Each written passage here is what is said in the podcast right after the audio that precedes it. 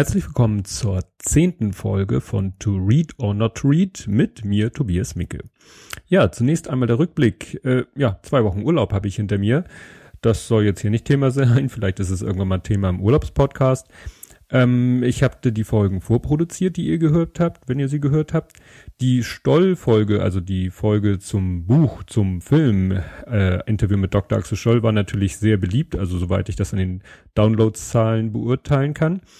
Ja, äh, heute, wie versprochen, zum ja, kleinen Jubiläum der ersten nullten Folge, also der zehnten Folge, ein Double Feature, weil ich mir gedacht habe, ich habe in der letzten Zeit zwei Bücher gelesen, die thematisch, thematisch doch sehr gut zusammenpassen, die ja im Groben das gleiche Thema, nämlich Geld auseinandernehmen. Und ja, da habe ich mir gedacht, mache ich doch mal eine Doppelfolge oder eine Folge, in der zwei Bücher mehr oder minder gleichzeitig besprochen werden. Erstmal, um welche Bücher geht es? Das erste Buch heißt Wir erben und da geht es gleich äh, darum, dass die Schreibweise also in dem Buch selber auf dem Titel wird das immer alles in Großbuchstaben geschrieben, was bei mir die Frage aufwirft, meint der Autor beziehungsweise die Autorin jetzt wir erben groß geschrieben, also wir, die erben, oder klein geschrieben als Verb wir erben, also wir erben Geld. Das könnte beides passen es wird von dem Autor oder von dem Verlag selber gar nicht gesagt, festgelegt, weil der Titel dort immer nur in Großbuchstaben erscheint. Das ist so, so wie mit einigen Musiktiteln, wo man manchmal nicht weiß, wie die gemeint sind, äh, weil sie eben vielleicht durchgängig groß geschrieben sind. Naja, das nur am Rande. Der Untertitel des Buches äh, trifft das Thema beider Bücher ganz gut, nämlich was Geld mit Menschen macht. Die Autorin ist Julia Friedrichs, war mir bis äh, dato unbekannt und wie bin ich zu diesem Buch gekommen? Ähm, ja, typisches Samstagabend vor dem Fernseher rumzeppen. Irgendwann auf, glaube ich, äh, SR oder Saarländischer Rundfunk oder welcher Sender das ist. Dann landen bei der Sendung von Frank Elsner, Menschen der Woche, eine schön ruhige, beschauliche Talkshow, wenn man so nennen will, bei der aber immer nur ein Gast zur Zeit quasi am Tisch sitzt. Es, es gibt zwar mehrere Gäste in einer Sendung, aber es sitzt immer nur einer zur Zeit mit Herrn Elsner am Tisch und dann unterhalten die sich ganz ruhig und gesittet. Das ist sehr angenehm im Verhältnis zu den anderen Talkshows, die man so kennt. Und da war diese Julia Friedrich, Friedrichs zur Gast und hat ihr Buch vorgestellt. Dann erstmal das nächste Buch. Das äh, andere Buch heißt Geschlossene Gesellschaft. Untertitel Ein Reichtumsbericht. Da merkt man gleich, es geht in dieselbe Richtung. Autor ist Dennis Gastmann. Und das Buch äh, ist wieder so typisch ne, über meine Frau. Meine Frau hat es gelesen, hat mir davon erzählt und hat auch bei einem Kapitel äh, sehr gelacht, was dann immer ein gutes Zeichen ist, dass es sich lohnt, das Buch auch mal zu lesen. Ja, so habe ich also beide Bücher gelesen und es gibt eben äh, zwischen diesen beiden Büchern gibt es eine thematische Überschneidung, nämlich wie man schon an den Titeln und den Untertiteln merkt, es geht um Geld und was es aus dem Menschen macht, allerdings auch äh, gerade beim ersten Buch äh, mit dem Erben, was es aus unserer Gesellschaft macht. Da sage ich gleich noch was zu. Und es gibt eine andere Überschneidung, nämlich in Form einer Person, äh, nämlich dem Trigema-Chef Wolfgang Grupp. Das ist der Herr, der bei dem Werbespot da durchs Bild läuft und aussieht, als hätte er einen Besenstiel verschluckt. Äh, der taucht nämlich in beiden Büchern auf klar, ne, er passt natürlich zu beiden Themen. Einmal zum Thema Erben, weil irgendwann werden seine Kinder, so hofft er jedenfalls, sein äh, Reichtum und sein äh, äh, ja, Unternehmen erben. Und natürlich, da er reich ist, passt er natürlich auch in den Reichtumsbericht in das Buch Geschlossene Gesellschaft. Ja, erstmal zu dem Buch gehe ich ein bisschen jetzt äh, genauer darauf ein, wir erben. Also das Buch fängt, sage ich mal, damit an, dass die Autorin beschreibt, ähm, wie es in ihrem Umfeld plötzlich losgeht mit dem Erben, beziehungsweise sie ist, glaube ich, so irgendwie 30 in dem Dreh, also ein bisschen jünger als ich. Ähm, aber in ihrem Umfeld fangen die Leute an, nicht direkt zu erben, weil die Eltern sterben. Das wäre vielleicht auch noch ein bisschen früh. Aber ähm, naja, die Eltern, die es sich leisten können, fangen da schon an, ihren Kindern Geld zukommen zu lassen, weil die Kinder eben so in den 30ern ähm, gerade in der Situation sind, Familie gründen, Kinder, es wird eine größere Wohnung gebraucht. Das ist da in dem Berliner Umfeld, um, um das es geht, natürlich sehr schwer mit, also da braucht, muss man schon ordentlich Geld in die Hand nehmen, wenn man da vielleicht eine Eigentumswohnung kaufen will. Und es findet äh, eben in ihrem Freundeskreis statt. Natürlich nicht alle sondern ja, die, die das Glück haben, Eltern zu haben, die nicht unbedingt super reich sind, aber die irgendwie doch ein bisschen Geld zur Seite legen konnten und jetzt eben schon äh, ihre Kinder unterstützen und ihnen dadurch die Möglichkeit geben, zum Beispiel Immobilien zu erwerben. Und das führt eben, und das ist das, was sie so beobachtet, zu so einer Zweiteilung in ihrem Freundeskreis, nämlich dem Teil, der das Glück hat, und dem, der das nicht hat und irgendwie anders sehen muss, wie er klarkommt. Vielleicht, ja, sagen muss, gut, wir können uns keine Kinder leisten, also wir hätten gerne Kinder, aber wir können es uns nicht leisten, eine entsprechende Wohnung zu bezahlen. Oder dann muss man vielleicht woanders hinziehen, wo, wo das Wohnen billiger ist. Also das ist sozusagen der Einstieg in die Thematik. Und dann, das hat sie eben dazu geführt, hat dazu geführt, dass sie sich mit diesem Thema beschäftigt hat und äh, hat, hat aber auch festgestellt, dass es sehr schwer ist, da nun mal konkrete Zahlen rauszukriegen, weil es gibt zwar einen Armutsbericht, aber es gibt keinen Reichtumsbericht, ne? Und der Titel vom anderen Buch. Es gibt kein Buch, der äh, keine Statistik, die so richtig Auskunft darüber gibt, wer, wer und wo sind denn die Reichen in unserer Gesellschaft? Wie viel wird denn vererbt? Das, da gibt's unterschiedliche Zahlen. Sie kommt dann da immer auf irgendeine ziemlich hohe Zahl, was, was es sich in den nächsten zehn Jahren wohl vererbt wird. Das betrifft aber natürlich nicht die gesamte Gesellschaft. Nicht alle erben in den nächsten Jahren, sondern nur die, wo es was zu erben gibt.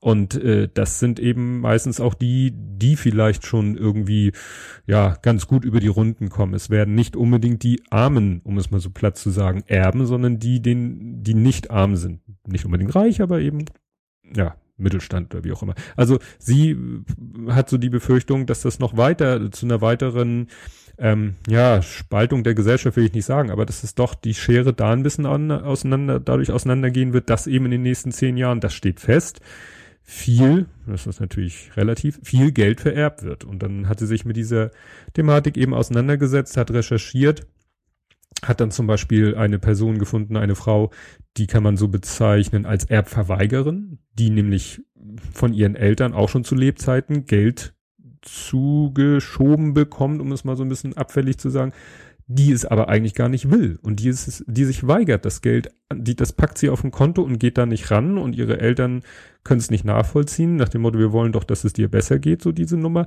Und sie verweigert sich dem und hat auch einen Partner gefunden, das ist nur nicht so besonders, aber dem hat sie dann auch gesagt, du, ich hätte dieses Geld, aber ich will es nicht und das musst du akzeptieren. Das ist schon mal ein sehr, das ist schon das zweite Kapitel, was da in die Richtung geht, das ist schon sehr, sehr spannend.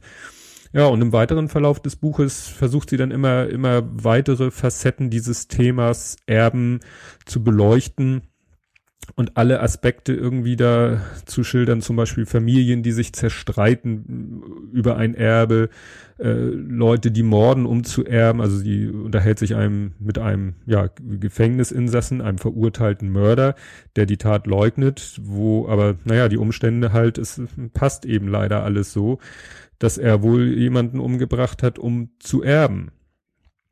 Und ja, später geht es dann auch um junge Erben, also die, die noch nicht geerbt haben, aber junge Menschen, die reiche Eltern haben. Da geht es dann wirklich langsam in die höheren Kreise und die, die das Erbe schon als Last betrachten, die sagen, ich weiß, ich werde nie in meinem Leben arbeiten müssen. Ich werde früher oder später durchs Erbe so reich sein, dass ich nicht arbeiten muss. Aber die sind dann auch nicht unbedingt glücklich damit. Die sagen sich, ich will doch irgendwie eine Aufgabe haben das ist dann auch so, so ein Aspekt, der dann beleuchtet wird. Und ja, wie ich schon sagte, es geht dann in immer höhere Kreise. Irgendwann trifft sie sich dann auch mit dem Herrn Grupp, also diesem Trigema-Chef, und unterhält sich mit dem. Und für den ist es eben selbstverständlich, dass seine Kinder so halbwegs mit Freuden irgendwann das Erbe antreten werden. Äh, die Kinder selber kann sie nicht befragen, aber naja, ob das wirklich so ist, nachdem sie eben diese anderen da getroffen hat, die nicht so happy über die, äh, ja, über diese vorgegebene Lebensplanung sind. Hm. Also es ist ein sehr interessantes Buch und macht einen auch nachdenklich, weil eben dieser Aspekt mit dem Erben und wie sich das Geld in unserer Gesellschaft, sag ich mal, langfristig verteilen wird, wenn man es nicht jetzt schon als ungerecht betrachtet, hat man das Gefühl, dass es spätestens dann, wenn die, diese Erbphase, wenn also die Generation derer, die äh, was äh, ja die Chance hatten, was zu erwirtschaften, auf die hohe Kante zu legen, wenn diese Generation dann ja äh, zwangsweise äh, durch den Lauf der Zeit stirbt und ihr Vermögen, das sie selber gar nicht genutzt haben, vererbt, was das dann eben für Auswirkungen haben wird. Ja, das zweite Buch Was auch, sag ich mal, in die gleiche Kerbe oder in eine ähnliche Kerbe schlägt, ist dann dieses geschlossene Gesellschaft von Dennis Gastmann. Also der Dennis Gastmann ist äh, Journalist und Buchautor und der hat sich einfach mal zum Ziel gesetzt, ich will mal wissen, wie, wie die Reichen ticken und wie das ist, in dieser äh, ja, Parallelwelt zu leben und schafft es dann auch mit viel Mühe und viel Kontakten hier und da und immer wieder nachhaken, ja, an die verschiedensten, sag ich mal, Reichen ranzukommen, sich mit denen zu treffen. Und er macht das gar nicht so, dass er die jetzt interviewt und dass es so im Interviewstil da ist, sondern er erzählt einfach, wie er sich mit denen getroffen hat und was er so mit denen erlebt hat, weil das sind wirklich teilweise schräge Geschichten, die er da ja, erlebt, wie er mit, wie er es schafft, auf irgendwelche Partys von wirklich den Superreichen zu kommen und wie, was da für Benimmregeln gelten und wie dann irgendwann, wenn genug Alkohol geflossen ist, die dann auch komplett über Bord gekippt werden und die sich da alle daneben benehmen. Also das ist wirklich so ein Blick in so eine Parallelwelt, wo man sagt, die haben wirklich den Kontakt zu, zur normalen Gesellschaft komplett verloren. Also es sind so Leute wie Rolf Sachs, den, den Sohn von Gunter Sachs. Es geht um äh, Reinhold Wirth, das ist der, der Schraubenkönig. Kennt man vielleicht dieses rote Logo, sieht man manchmal auf Schraubenpackungen oder so. Ähm, der zum Beispiel sagt, da auch wieder eine Überschneidung, er will sein Geld nicht vererben an seine Kinder, weil er weiß oder weil er der Meinung ist, dass es eine zu große Last ist. Hm, auch wieder interessante Themenüberschneidung. Dann äh, den Werner Kieser von Kieser Training, von dem man ja so, sag mal, auch, das ist ja jetzt kein, keiner, von dem man ständig irgendwo in der Boulevardpresse was liest. Und das ist mal interessant, den mal zu sehen, wie der zum Beispiel lebt, nämlich sehr, sehr spartanisch. Also der hat zwar auch Kohle ohne Ende durch sein Kiesertraining, aber er lebt selber sehr spartanisch und, und ja, ist da mittlerweile vielleicht äh, schwebt da in anderen Sphären, die aber nicht so äh, aufs Geld bezogen sind.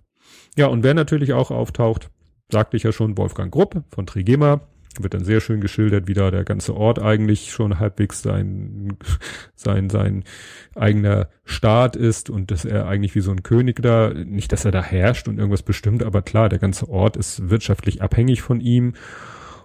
Ja, ist wirklich wirklich teilweise gruselig. Nicht das unbedingt von dem Grupp, aber auch einige anderen Geschichten. Und das Kapitel, wo meine Frau sich so schlapp gelacht hat, zu Recht, äh, da besucht er einen ukrainischen Oligarch und das ist wirklich so klischeemäßig, wie man sich das vorstellt. Der ist irgendwie, möchte man gar nicht genau wissen, zu viel Kohle gekommen und ja, lebt er jetzt in so einem Anwesen mit Bodyguards und Stacheldraht und in seiner Villa und mit einer hübschen Frau zusammen, wo er selber wohl weiß, dass die nicht unbedingt an ihm als Menschen interessiert ist, sondern mehr an seiner Kohle. Aber das ist alles, das ist, das ist dann wirklich schon sehr, sehr skurril und auch sehr lustig dadurch. Und das ganze Buch, kann man insgesamt sagen, ist sehr unterhaltsam aber auch eben ein Stück weit verstörend, wenn man dann merkt, dass diese Leute wirklich ganz woanders sind und ganz anders denken. Ja, das zu diesen beiden Büchern. Ich kann sie beide sehr empfehlen äh, und ja, das soll's für diese Woche gewesen sein. Ausblick auf die nächste Folge da werde ich dann mal äh, jetzt demnächst die Bücher beschreiben, vorstellen, die ich im Urlaub gelesen habe. Und das eine von den beiden, äh, das ich auch geschafft habe, im Urlaub durchzulesen, ist die Biografie von Edzard Ernst, der euch ja schon begegnet ist als Autor, als einer der beiden Autoren von Gesund ohne Pillen, das ich ja auch schon vorgestellt haben, habe. Aber das dann nächste Woche und bis dahin, tschüss.